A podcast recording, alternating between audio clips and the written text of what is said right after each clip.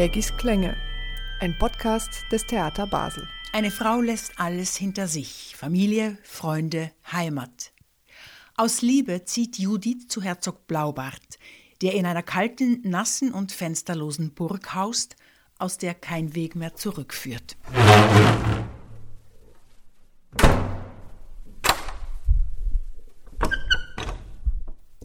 Bei einem Rundgang durch die Festung entdeckt Judith sieben verschlossene Türen. Die will sie öffnen. Unbedingt. Und welche Welten sich da auftun und vor allem wie die klingen, das hören Sie in diesem Podcast zur neuen Produktion des Theater Basel Herzog Blaubartsburg, Oper in einem Akt von Bela Bartok. Hallo und herzlich willkommen, sagt Gabriela Keggi. Schön, dass Sie Lust auf Zuhören haben.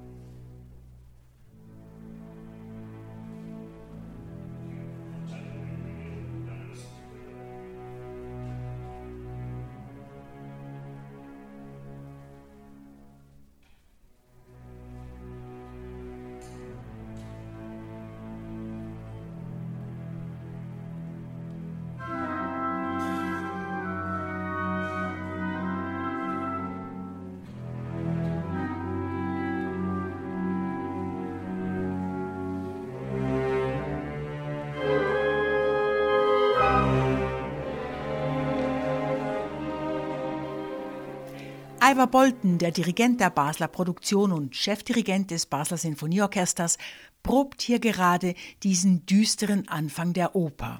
Und er sagt über die Musik des 30-jährigen Bartoks, It's unique. That's a, that's the first word. I think there's not many other things like it. He was trying to find a uniquely das ist absolut einmalig. Das ist das erste Wort, das mir in den Sinn kommt.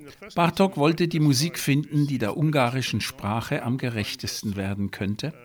Und da ist er bei Debussys Oper Pelléas et Mélisande fündig geworden und der Art, wie dieser einen möglichst natürlichen Sprachfluss vertont hat. Die ungarische Sprache ihrerseits ist voller lombardischer Rhythmen.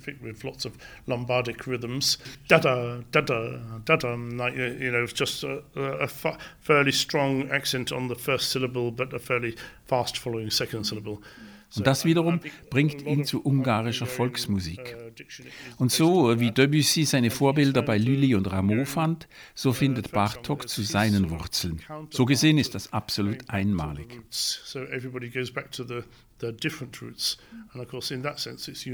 Gleich mehr von Ivar Bolton, wenn wir mit ihm hinter die sieben Türen hören.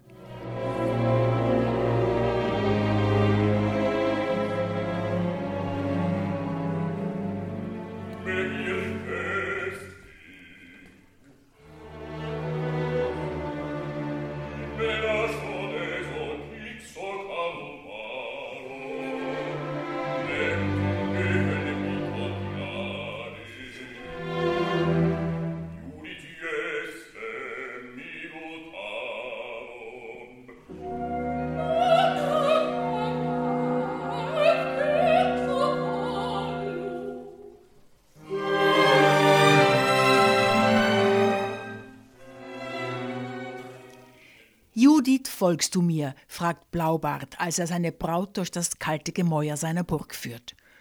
Und ob schon Judith dabei der Atem stockt, antwortet sie: Ja, Blaubart, ich folge.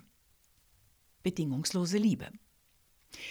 Evelyn Herlitius, die hier in Basel die Judith singt und spielt und Expertin ist für komplexe Frauengestalten auf der Opernbühne, sagt über diese Judith: ich denke, Judith ist ein Mensch, der wissen möchte, auch wie es um den anderen bestellt ist. Und also sie ist ja diese Beziehung zum Blaubart eingegangen, wissend, dass es da auch Gerüchte gibt über ein eventuelles Vorleben, was nicht so, also diese Gerüchte, dass er ein Frauenmörder sei oder jedenfalls, dass da Frauen verschwunden sind, das hat vielleicht so zu Beginn so eine übermäßige Neugierde in ihr angefacht, aber ich glaube nicht, dass ihr Grundthema ist. Judiths Thema ist, ich gehe eine Beziehung ein mit einem Menschen, in den ich mich verliebt habe und ich möchte wissen, wer du bist.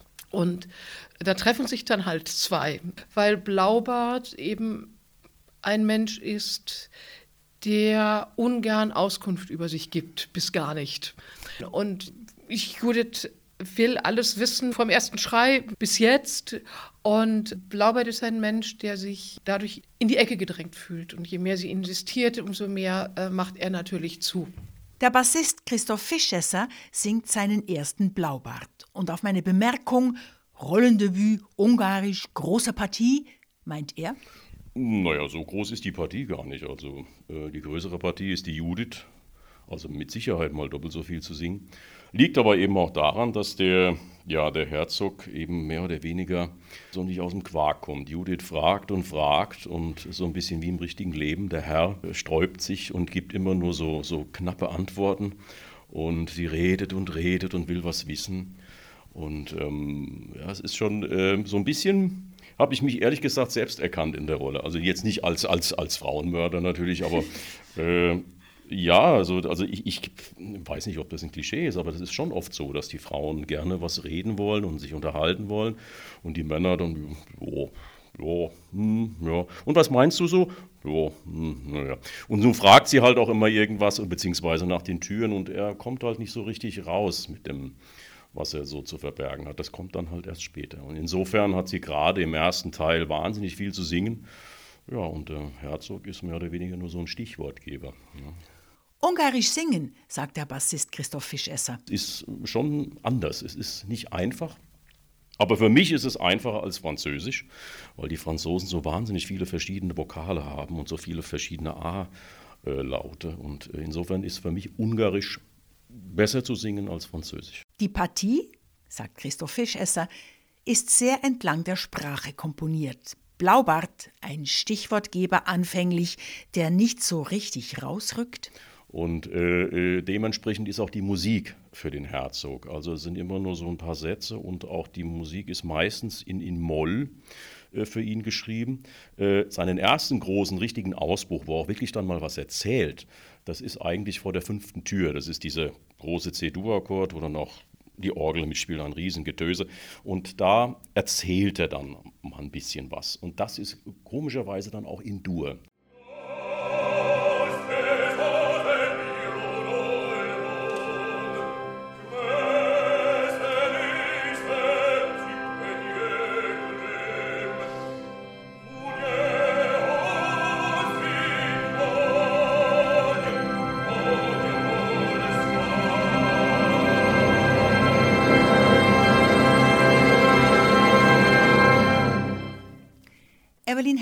Herlitius ihrerseits, die sich auskennt mit russischen und tschechischen Opernpartien, findet Ungarisch zum Singen? Herrlich, ja. Also man muss sich ein bisschen, beim Studium un, äh, war für mich eine Herausforderung, mich umzugewöhnen in der Vokalreihung, weil da oftmals dunkle und helle Vokale, also oder offene und geschlossene Vokale in einer Reihenfolge auftreten, die es im Deutschen nicht gibt, auch in anderen Sprachen nicht gibt. Das ist also das A und Oh so oft direkt aufeinander folgt. Das gibt es so in anderen Sprachen nicht, die ich bislang gesungen habe. Und das ist wie bei jeder neuen Sprache, die ich singe, erfordert so ein, ein wirkliches Muskeltraining, also dass die Artikulationsmuskulatur das richtig übt. Das heißt, ich singe das nicht nur, ähm, sondern versuche es ganz übertrieben erstmal nur zu sprechen, so um die Muskulatur und das Ohr äh, an diesen Vorgang zu gewöhnen. Und ähm, das war eine Hürde. Wenn man das aber geschafft hat, dann ist es sehr schön zu singen, gerade aufgrund dieser vielen offenen Vokale. Das ist etwas, was ich persönlich sehr mag. Ich kenne auch Kollegen, die fühlen sich lieber mit geschlossenen Vokalen, aber jetzt bei mir trifft es gerade die richtige.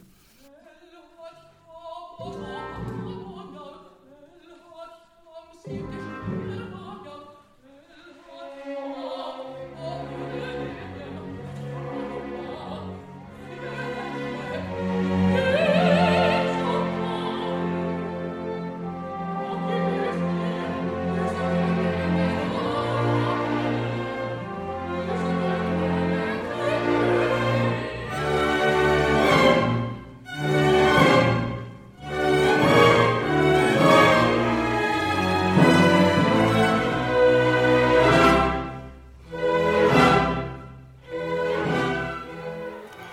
Jetzt also zu den sieben verschlossenen Türen in Blaubartsburg, zu denen Judith schließlich nach vielen Worten, Schmeicheleien und Liebesgeständnissen die Schlüssel kriegt und sie öffnet.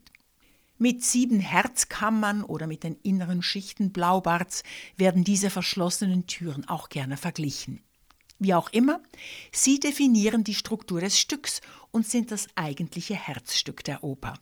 Bartok hat für jede Kammer eine eigene Farbe, eine eigene Instrumentierung gesucht und jeder so einen eigenen Charakter gegeben.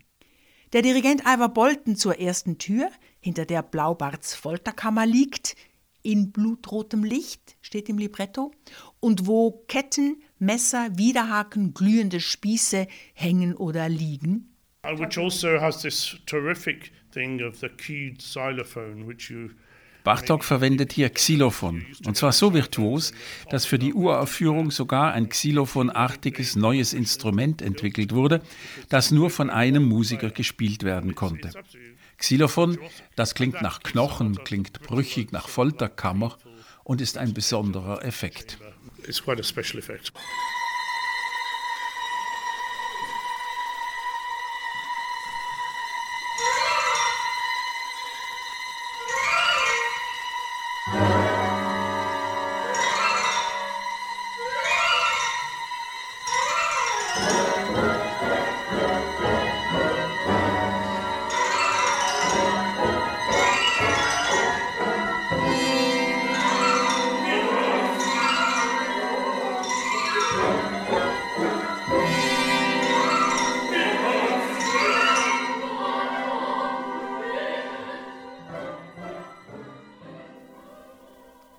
Als Judith die zweite Tür öffnet, sieht sie rötlich-gelbes Licht und darin viele tausend scharfe Waffen, viele tausend Kriegsgeräte.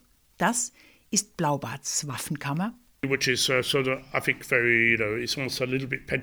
Die Musik dazu klingt etwas pentatonisch. Strahlende Blechbläserklänge, Trompeten, Hörner in den Primärfarben Rot, Blau, Grün, dann dazu die grelle S-Klarinette. Das ist alles ziemlich derb und scharfkantig. Uh, vulgar in some ways and just sharp-edged.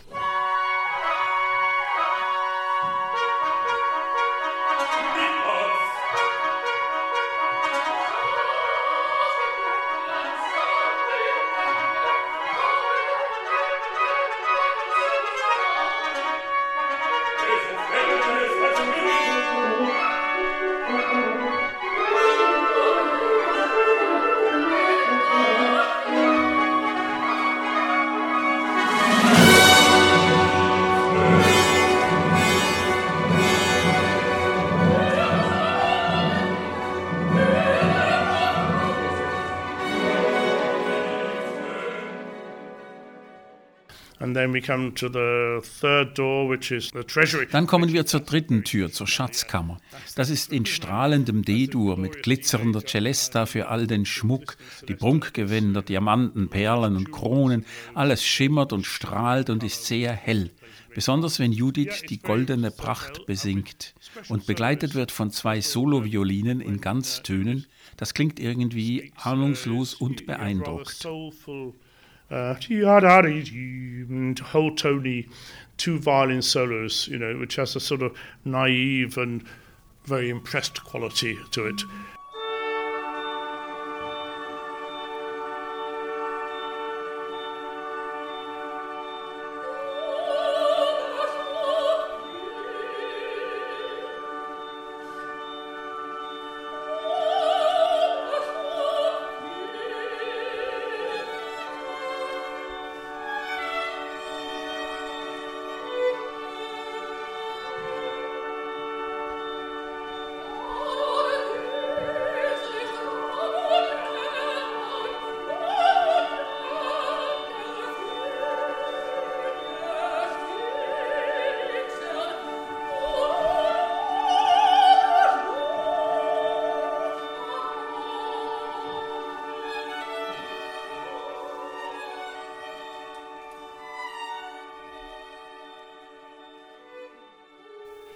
Hinter der Tür Nummer 4 liegt Blaubarts Zaubergarten.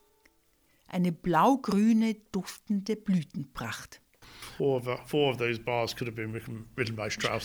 Die ersten vier Takte könnten auch von Richard Strauss sein.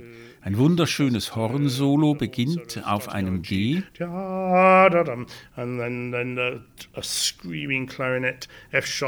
Aber eine schreiende Klarinette dazu auf Fis sticht regelrecht in die Haut.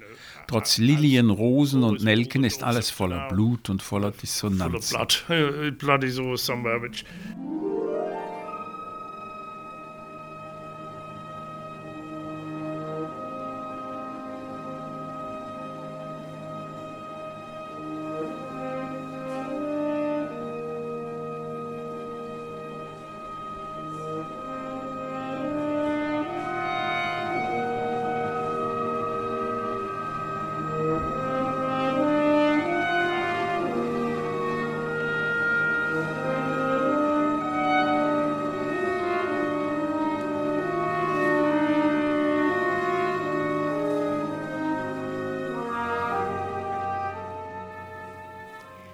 Dann kommen wir zum Höhepunkt der Türe Nummer 5.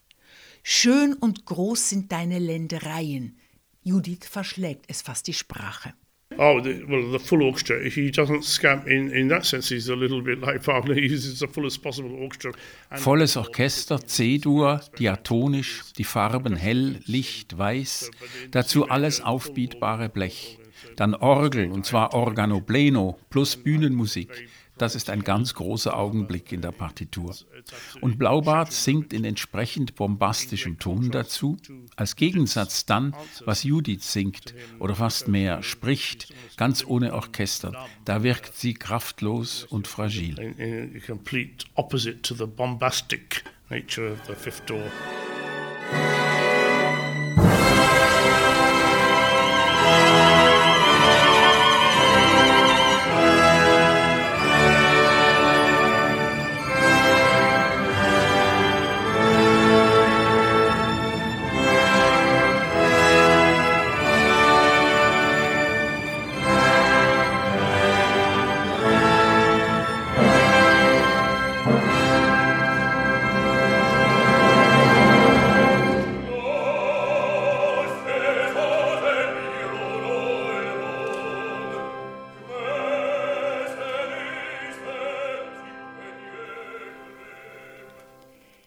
Bleiben uns noch zwei Türen.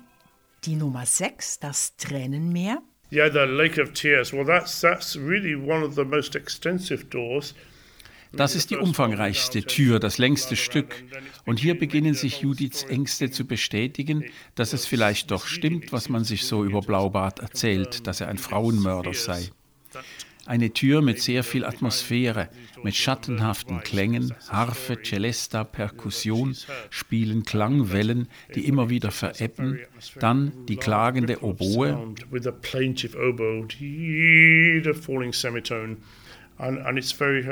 sehr hermetisch und eine lange Geschichte. Und vermutlich ist das der Moment, wo Judith die Situation akzeptiert, in der sie sich befindet. Das hier ist richtig großes Kino.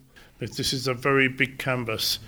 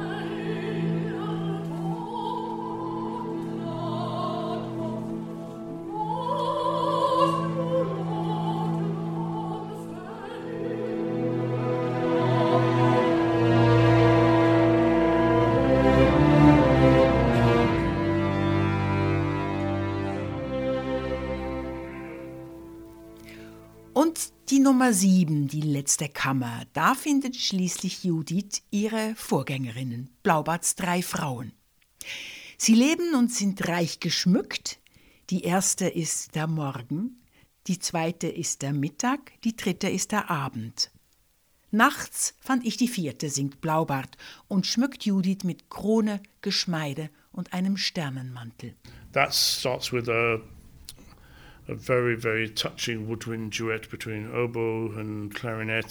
Es beginnt mit einem berührenden Duett zwischen Englisch, Horn und Klarinette, sehr innig, sehr expressiv, aber auch irgendwie schleppend, Quintonen gegen Triolen. Und wenn sie dann die Frau der Nacht wird, verdunkelt sich die Partitur wieder nach Fis-Moll wie zu Beginn.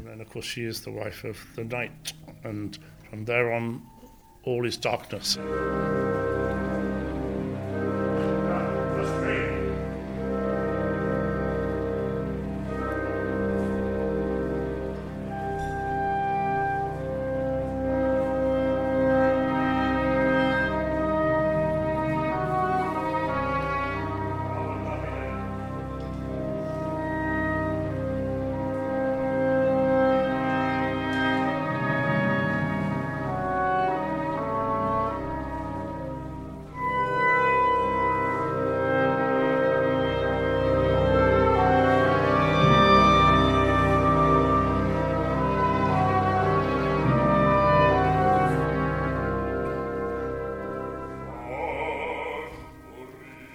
Eine knappe Stunde dauert diese Oper und ein Theater, das Blaubart auf den Spielplan setzt, muss sich in der Regel überlegen, was davor oder eventuell auch danach noch gespielt wird. Schönbergs Erwartung zum Beispiel, Boulins La Voix Humaine, Strawinskys Oedipus Rex oder vielleicht eine komische Oper von Leon Cavallo oder eine barocke Oper von Telemann oder sogar die Opera Bouffe Barbe Bleue von Offenbach. Es gibt die wildesten Kombinationen. Hier in Basel waren sich der musikalische Leiter Ivor Bolton und der Regisseur Christoph Loy einig, dass dass wir unbedingt Bela Bartok als Komponisten bleiben wollten, als wir uns entschieden haben, welches Stück irgendwie dafür noch in Frage kommt, davor oder danach. Und uns war irgendwie klar, dass Blaubart als das Zentrum auch eigentlich, weil es ein Stück, was noch mehr so auf ein Ende hinläuft, dass das das zweite Stück am Abend sein soll. Und davor haben wir uns dann entschieden, es gibt ja von Bartok als einziger Oper nur den Blaubart, aber es gibt andere Theaterstücke von ihm, die alle Tanz- oder Ballettstücke sind. Und äh, wir haben uns entschieden, den wunderbaren Mandarin zu machen, weil das selbst von Bartok als Pantomime eigentlich bezeichnet ist. Das sozusagen, das war auch dann ein Genre, was ich mir zutraue als Regisseur, der immer auch sehr nah am Tanztheater, am, am Tanz ist. Und inhaltlich bringt der Mandarin so etwas sehr ähm, so ungelöst chaotisches, was perfekt eigentlich ist, als eine Welt zu zeigen vor dieser Blaubartwelt, wo man ja das Gefühl hat, es kommen eigentlich nur noch die beiden letzten Überlebenden einer Endzeitkatastrophe zusammen und scheitern auch noch aneinander. Sagt Christoph Loy. Der wunderbare Mandarin hat Bartok acht Jahre nach dem Blaubart komponiert. Eine heftige Geschichte, in der es um Freier, Zuhälter, Huren und Mörder geht – zu der Bartok eine motorische, aggressive, aufpeitschende und laute Musik geschrieben hat, mit dem Resultat, dass das Werk damals bei seiner Uraufführung in Köln einen regelrechten Theaterskandal provozierte und sogleich vom Spielplan genommen wurde.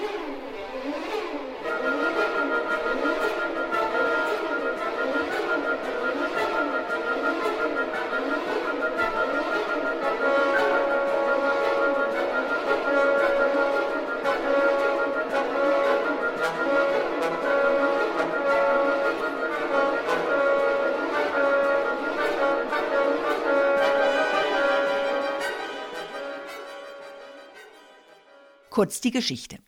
Eine Frau wird gezwungen, auf den Strich zu gehen von einem Zuhältertrio, das dann jeweils die Freier ausraubt. Den Mandarin aber, der für die drei ein ganz großer Fisch zu sein scheint, den bringen sie um. Erst ersticken sie ihn, dann erstechen sie ihn und schließlich hängen sie ihn auf. Aber erst als die Frau Mitleid mit ihm hat und für ihn tanzt, stirbt er.